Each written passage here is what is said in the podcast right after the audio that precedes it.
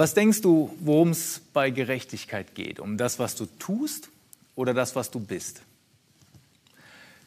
Ich glaube wirklich, dass dieses Thema Gerechtigkeit heute Freiheit und Leichtigkeit in dein Leben bringen wird und dass du heute vielleicht zum ersten Mal oder ganz neu verstehst, welche Auswirkungen der Tod und die Auferstehung Jesu für dein Leben und deine Gerechtigkeit hat. Und deswegen ist es so gut, dass du heute mit dabei bist. Und ich habe zum Einstieg eine Story für dich. Und zwar am 18. Dezember 1865. Wisst ihr, was das war? An dem Tag wurde offiziell in den USA die Sklaverei abgeschafft. Und was glaubst du, wie viele Sklaven gab es einen Tag später, am 19. Dezember?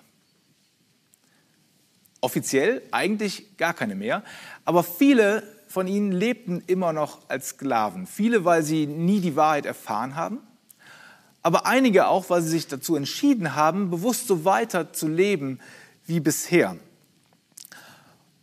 Und ich habe mich gefragt, ja, warum? Warum lebt man denn weiter wie bisher als Sklave? Und vom Gesetz her waren sie zwar frei, aber ich glaube, dass in ihnen immer noch dieser Sklaven-Spirit war. Ich mache das, was ich immer gemacht habe. Oder ich fühle mich nicht wirklich frei, also bin ich es vielleicht auch gar nicht. Und ich werde später darauf eingehen, was das Verhalten des Sklaven mit dem Thema und auch mit deinem Leben zu tun hat. Heute geht es um Gerechtigkeit. Und wenn ich fünf Leute fragen würde, was denkst du, was gerecht ist? Ich glaube, ich würde fünf verschiedene Antworten darauf bekommen, was sie als gerecht empfinden. Weil jeder von uns hat ein eigenes Verständnis von Gerechtigkeit. Ich weiß nicht, wie es dir geht, aber ich glaube, wir, äh, wir alle wollen nicht gerne vor Gericht stehen. Aber wir sind doch sehr schnell darin, ähm, uns eine Richterrobe anzuziehen, wenn wir das Gefühl haben, dass uns jemand schlecht behandelt, dass wir ungerecht behandelt werden, dass uns was, jemand was wegnimmt, dass äh, ich das Gefühl habe, zu kurz zu kommen. Und dann sind wir echt schnell darin, über andere zu urteilen und der Meinung, dass es Gerechtigkeit braucht. Und das erlebe ich gerade in dieser aktuellen Zeit ganz besonders. Ja, wie schnell urteilen wir über andere? Vielleicht äh, die Kritiker in der aktuellen Situation urteilen über unsere Politiker und die anderen urteilen über die, die die Politiker verurteilen. Ich glaube, wir sind ganz schnell darin, Urteile zu fällen über andere. Und damit stellen wir uns über andere. Weil das ist das oft, was menschliche Gerechtigkeit macht. Menschliche Gerechtigkeit stellt sich oft über andere.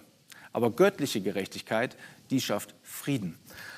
Und in Matthäus 5, Vers 6 steht, glücklich zu preisen sind die, die nach der Gerechtigkeit hungern und dürsten, denn sie sollen satt werden.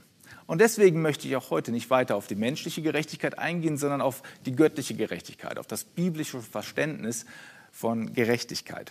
Und dafür schauen wir uns das Thema an, so wie du Gerechtigkeit erlangen kannst, zuerst im Alten Testament und dann im Neuen Testament und dann ähm, schauen wir uns an, was das für Auswirkungen auf dein Leben hat, wenn du vor Gott berecht, gerecht bist. Und mein erster Punkt ist das Gesetz. Da geht es um Gerechtigkeit durch Leistung. Hast du schon mal vor Gericht gestanden? Ja, ich ja. Das war ein Arbeitsrecht vor vielen, vielen Jahren, Rechtsstreit mit meinem ehemaligen Arbeitgeber. Und auch wenn ich nicht der Angeklagte war, war es doch ein echt komisches Gefühl, sehr unangenehm, einfach vor Gericht zu stehen. Und die Bibel sagt an mehreren Stellen, dass du und ich, dass wir alle eines Tages vor Gott vor Gericht stehen werden und uns für unsere Taten verantworten müssen. Kein schönes Gefühl. Und Daniel sagt ja eben schon, dass Gott ein gerechter Gott ist, der Ungerechtigkeit hasst und ähm, Ungerechtigkeit auch nicht ungestraft lässt. Und ich möchte mit euch kurz in das Alte Testament reinschauen. Und zwar kurz nachdem Gott das Volk Israel aus Ägypten, aus der Sklaverei befreit hat, hat er mit ihnen einen Bund geschlossen. Er hat sie zu seinem heiligen Volk erwählt und im Gegenzug hat er ihnen 613 Gebote und, äh, und äh, Verbote gegeben, das, das Gesetz zusammengefasst, hat er ihnen gegeben, die sie halten müssen. Und es war so, wenn jemand gesündigt hat, weil man wusste, dass äh, eine Ungerechtigkeit, eine Sünde auch ähm, gestraft werden muss. Und wenn jemand gesündigt hatte, dann hat man ein Opfertier genommen, das konnte dann äh, zum Beispiel ein Schaf sein ja, oder ein Ziegenbock oder ein Ochse und hat dieses Opfertier dann zu dem Priester gebracht und hat vor dem Priester hat man seine Sünden bekannt, seine Schuld bekannt. Der Priester hat dann seine Hand so auf den Kopf des Opfertiers gelegt und so symbolisch die Schuld, die Sünde des Menschen auf dieses Tier übertragen und es dann getötet. Das arme Tier. Das Opfertier zahlte also die Strafe unserer Schuld, zahlte für unsere Schuld, die wir begangen haben. Und Gerechtigkeit im Alten Testament im alten Bund ist unabhängig, äh, ist abhängig von unseren Taten, von unserer Leistung. Und äh, selbst wenn wir es nicht geschafft haben, das Gesetz zu halten, dann haben wir etwas getan. Wir haben einfach ein Tier genommen und das als Opfer dargebracht, damit wir wieder vor Gott gerecht dastehen können. 613 Geh- und Verbote halten. Puh, also ich finde es nicht so leicht. Mir fällt es ja schon manchmal schwer, die zehn Gebote, die wir wahrscheinlich alle kennen, äh, konsequent einzuhalten. Das fällt mir schon schwer. Oder wie geht es dir damit? Ja. Fällt es dir vielleicht leicht, deinen Vater und deine Mutter konsequent zu ehren, nicht nur wenn Muttertag ist? Fällt es dir leicht, deine Frau, deiner Frau oder deinem Mann äh, konsequent, auch in Gedanken treu zu sein, dein Leben lang? Oder fällt es dir leicht, Gott deinen Nächsten, deinen Mitmenschen und dich selbst konsequent zu lieben? Fällt dir das leicht? Matthäus 5, Vers 20 sagt Jesus, denn ich sage euch, wenn euer Leben der Gerechtigkeit Gottes nicht besser entspricht als das der Schriftgelehrten und Pharisäer, werdet ihr mit Sicherheit nicht ins Himmelreich kommen. Also, ouch, ja, Pharisäer, das sind die, die wirklich konsequent, streng versucht haben, sich an das Gesetz zu halten und die echt stolz waren auf ihre Leistung. Und da sagt Jesus, hey, wenn, wenn deine Gerechtigkeit nicht besser ist, nicht größer als, als die von diesen Pharisäern, also was so viel heißt wie, hey, wenn du dich nicht noch mehr an die Gesetze hältst als die Pharisäer, dann wirst du nicht in den Himmel kommen. Ja, die Bibel sagt, dass nach dem Tod gibt es äh, zwei Möglichkeiten, ganz platt gesagt, entweder du kommst in den Himmel oder in die Hölle und ich will lieber in den Himmel. Aber Jesus sagt, hey, wenn, wenn du nicht gerechter bist als die Pharisäer, dann kommst du nicht in den Himmel. Und was er hier zum Ausdruck bringt, ist, ihr wollt euch auf eure Leistung beziehen, auf eure Leistung verlassen, aber eure Leistung wird niemals ausreichen. Sie wird niemals genug sein, um vor Gott gerecht zu sein. Und das Gesetz an sich ist nicht schlecht, es ist heilig, es ist gut und es ist gerecht, aber es war nie dafür da, um dir Rettung zu bringen, sondern um dir zu zeigen, damit wir verstehen, was Sünde ist vor Gott. Und wir sind nicht gerecht, wenn wir zehn Kapitel jeden Tag in der Bibel lesen. Wir sind nicht gerecht, wenn wir Selbstbeherrschung üben, wenn wir großzügig, äh, wenn wir freundlich sind und hilfsbereit sind. Und du kannst dich noch so sehr bemühen, du kannst dich noch so sehr anstrengen. Aus eigener Kraft heraus wirst du es nie schaffen, gerecht zu sein. Weil nicht, was du tust, macht dich gerecht, sondern das, was Jesus am Kreuz getan hat, macht dich gerecht. Nicht, was du tust, macht dich gerecht, sondern das, was Jesus am Kreuz für dich getan hat, macht dich gerecht. Und damit kommen wir zu dem zweiten Punkt heute. Es ist der Tausch am Kreuz, den wir uns anschauen. Gerecht durch Glauben habe ich den genannt. Und das ist ein Punkt, der ist eigentlich zu gut, um wahr zu sein, aber ich kann dir versprechen, der ist wirklich wahr. Und Gott wusste, dass wir Menschen es nicht schaffen können, aus eigener Kraft heraus gerecht zu sein. Deshalb ist Jesus, Gottes Sohn, auf diese Erde gekommen, um unsere Schuld zu tragen, um für unsere Sünden am Kreuz zu sterben. Er hat unsere Sünden genommen und hat Gerechtigkeit hergestellt, weil er das Opfer war. Er war quasi wie dieses Sündopfer, das Tier. Dafür ist er gestorben. All unsere Schuld wurde auf ihn übertragen. Und stattdessen wollte er uns seine Segnungen geben und äh, seine Wohltaten, die er uns dafür gegeben hat. In 2. Korinther 5, Vers 21 steht, denn Gott hat Christus, der ohne jede Sünde war, mit all unserer Schuld beladen und verurteilt, damit wir freigesprochen sind und vor ihm bestehen können. Also nochmal, denn Gott hat Christus, der ohne jede Sünde war, mit all unserer Schuld beladen und verurteilt, damit wir freigesprochen sind und vor ihm bestehen können. Jesus wurde mit unserer Sündhaftigkeit zur Sünde gemacht, damit wir mit seiner Gerechtigkeit gerecht gemacht würden. Und dieser Tausch hat am Kreuz stattgefunden. Und damit, mit diesem Tausch, hat Gott einen neuen Bund mit uns geschlossen. Und im Gegensatz zu dem alten Bund, wo es davon abhängig war, ob wir die Gesetze einhalten oder nicht, hängt es in dem neuen Bund nur davon ab, dass wir glauben an das, was Jesus Christus getan hat. Römer 3, Vers 21 bis 22 sagt, doch jetzt hat Gott unabhängig vom Gesetz, aber in Übereinstimmung mit den Aussagen des Gesetzes und der Propheten, seine Gerechtigkeit sichtbar werden lassen.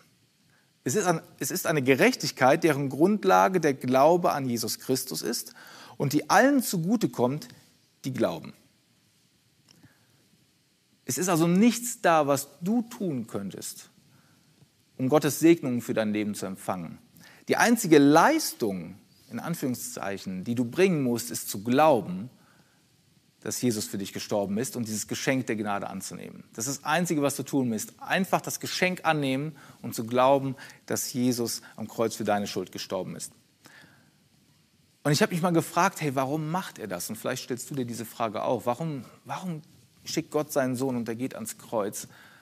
Und die einzige Antwort darauf, die ich gefunden habe, war, weil er dich liebt.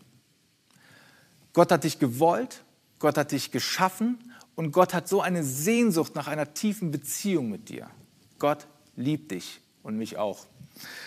Johannes 3, denn Gott hat die Welt, seine Liebe, Gott hat der Welt seine Liebe dadurch gezeigt, dass er seinen einzigen Sohn für sie hergab, damit jeder, der an ihn glaubt, das ewige Leben hat und nicht verloren geht. Gottes Gerechtigkeit hat nichts mit unserer Leistung zu tun, sondern allein mit unserem Glauben. Und ich habe dir heute mal jemanden mitgebracht, meinen Freund Dietmar. Der Dietmar ist auch bei uns in Wiel in der Lokalkirche. Hallo Dietmar, schön, dass du heute Morgen da bist. Hallo Jens. Echt schön. Du ähm, bist seit fast dein ganzes Leben lang mit Gott unterwegs und äh, hast schon, schon ganz viel erlebt. Und wenn ich dich jetzt fragen würde, was denkst du, bist du gerecht vor Gott? Wie würdest du antworten? Klar ist ja. Aber das war nicht immer so bei mir. Ich bin halt durch meine Eltern mit reingeboren worden. Ähm, aber da in der Gemeinde, in der ich fast fünf Jahrzehnte war, ähm, ging es mehr um Äußerlichkeiten, um Traditionen, um Gesetze und die Einhaltung von Gesetzen. Ich habe da nie eine echte Beziehung so zu Jesus gehabt. Es war mir keine Herzensangelegenheiten. Ähm, man ging dahin, weil man auch hingehen musste. Und so war auch der Gottesdienst. Man hat sich das angehört und war dann froh, wenn man wieder zu Hause war. Wichtig war die Äußerlichkeiten. Da hatten wir Männer es noch viel besser wie die Frauen, aber auch da immer im Anzug. Und sobald du zu Hause warst, Anzug aus, normale Kleidung wieder an. Also ich hatte keine Herzens, es war mir keine Herzensangelegenheit, dahin zu gehen. Glaubst du damals, hast du geglaubt, dass du irgendwann ähm, in den Himmel kommst? Ja, habe ich geglaubt. Ja, auf jeden Fall. Aber ich habe es auch geglaubt, weil es immer mit Androhungen verbunden war, wenn du es nicht tust, was passiert. Da war immer das Bild von der Herr, der Herr kommt und wenn du dann überbleibst alleine und das war so ein Angstmachen auch. Ne? Ja.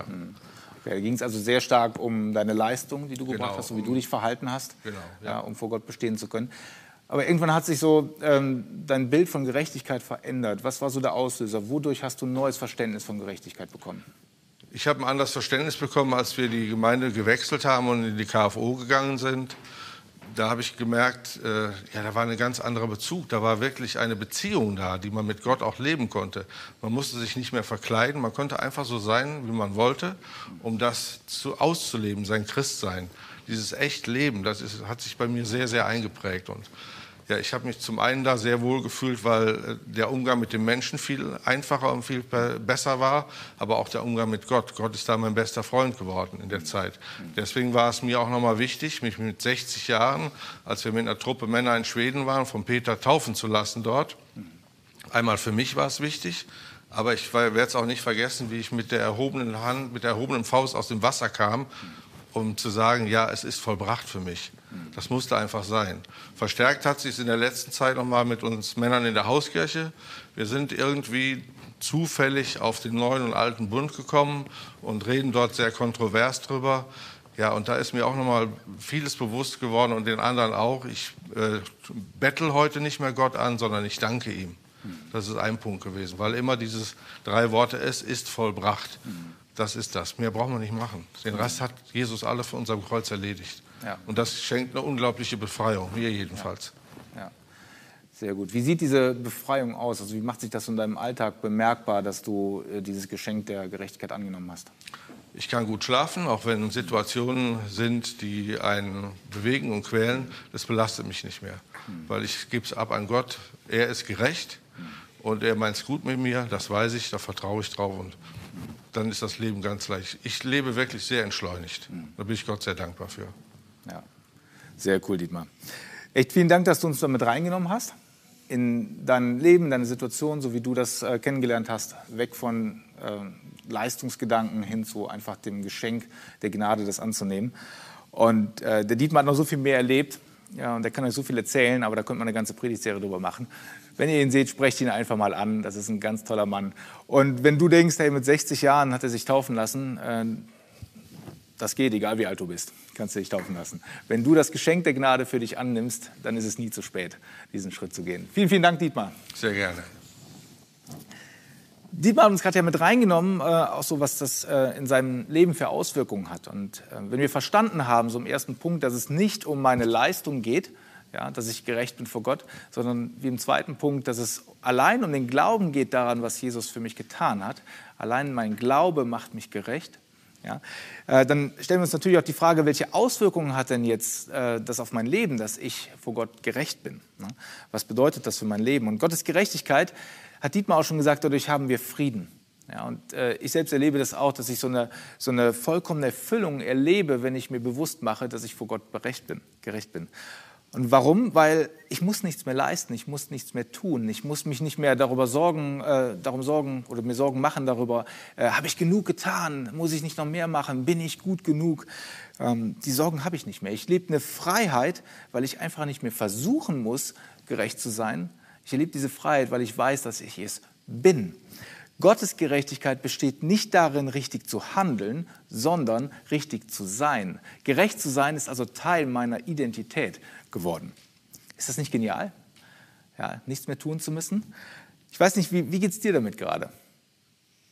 Vielleicht denkst du dir auch, hey Jens, das ist ja schön und gut, was du da erzählst und ich glaube das auch irgendwie, ich glaube an Gott und ich glaube, dass Gott für mich gestorben ist, für meine Schuld, aber ehrlich gesagt geht es mir irgendwie noch so wie, wie den Sklaven, von denen du am Anfang erzählt hast in der Geschichte. Ja? Ich weiß im Grunde, ähm, dass Gott mich gerecht machen will, aber ich fühle mich nicht wirklich so, ich fühle mich nicht gerecht ich fühle mich immer noch schuldig.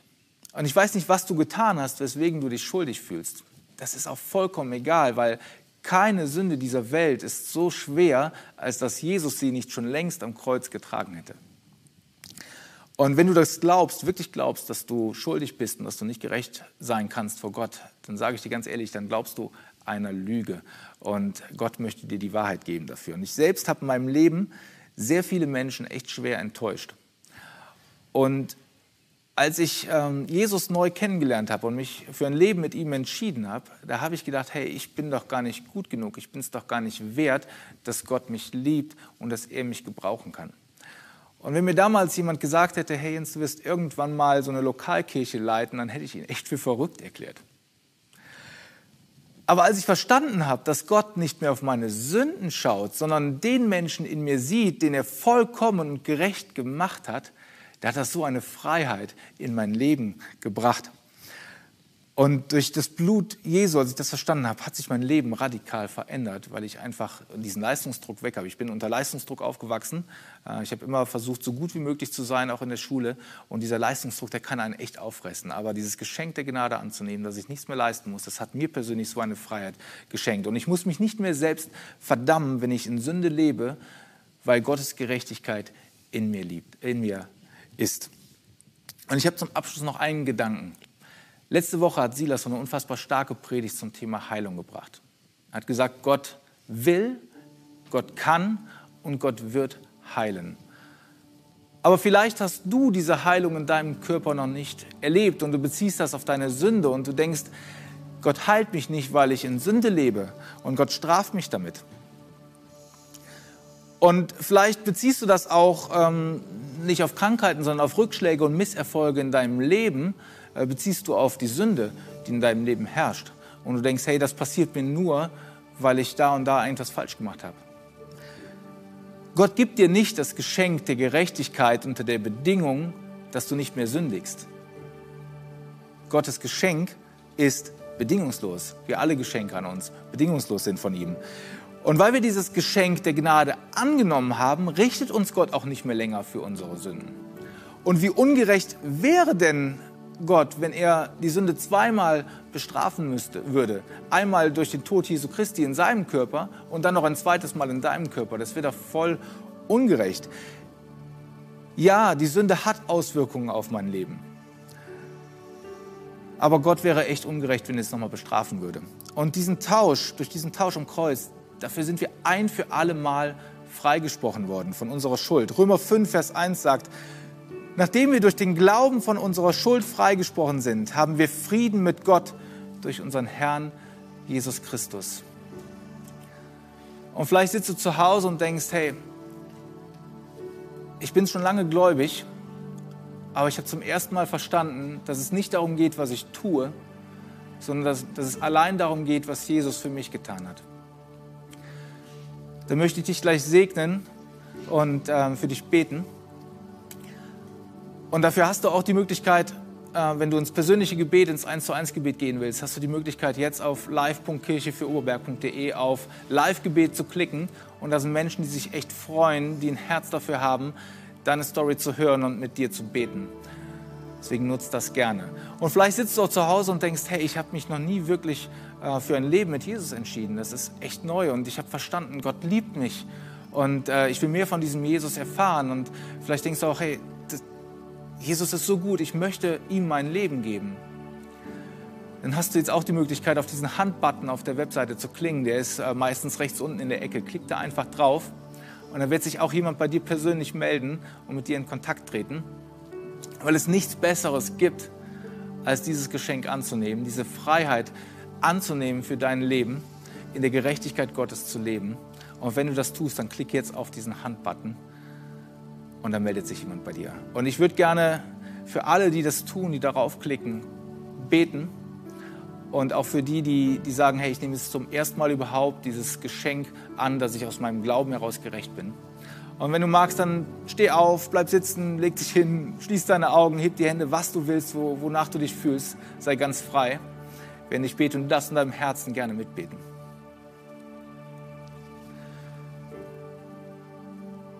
Ja, Gott, du bist ein Gott, der, der absolut gerecht ist und der Ungerechtigkeit hasst und auch nicht ungestraft lässt. Das wissen wir.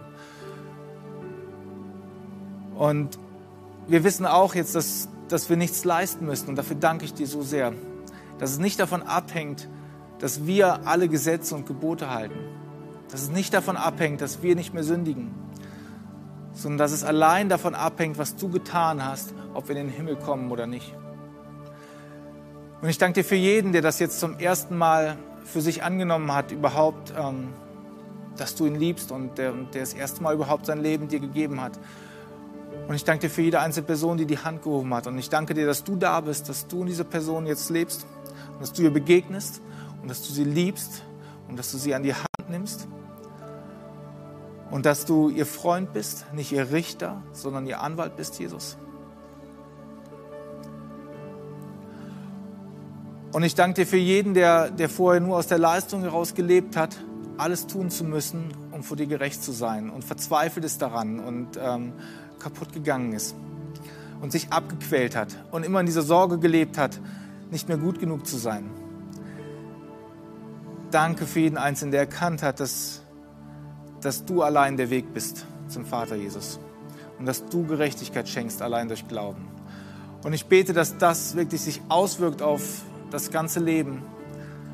Für jeden, der sich jetzt entschieden hat, dass es Auswirkungen hat auf das Leben, dass sie Freiheit spüren, dass sie Leichtigkeit spüren, dass sie Frieden in ihrem Herzen spüren und dass deine ähm, Gerechtigkeit sichtbar wird und spürbar wird in ihrem Leben, Herr. Und danke, dass du diesen Sklaven-Spirit aus uns rausnimmst. Und auch wenn wir uns manchmal noch schuldig fühlen, dass wir trotzdem wissen, dass wir gerecht sind vor dir. Gott, wir loben und preisen dich, wir geben dir alle Ehre und danken dir für all deine Segnungen, die du für uns bereit hast. Amen. Vielleicht hast du jetzt noch nicht auf die Hand geklickt oder auch noch nicht auf Live-Gebet geklickt. Das kannst du gern noch weiterhin tun. Da würden wir uns echt sehr drüber freuen. Und ich möchte dir noch zum Abschluss einfach einen Segen mitgeben aus Psalm 92. Da steht, der Gerechte wird sprossen wie die Palme, wie eine Zeder auf dem Libanon wird er emporwachsen. Die gepflanzt sind im Haus des Herrn, werden grünen in den Vorhöfen unseres Gottes. Noch im Greisenalter gedeihen sie sind sie saftvoll und grün, um zu verkünden, dass der Herr gerecht ist. Er ist mein Fels und kein Unrecht ist an ihm.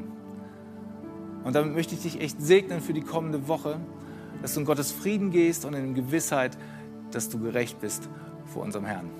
Amen.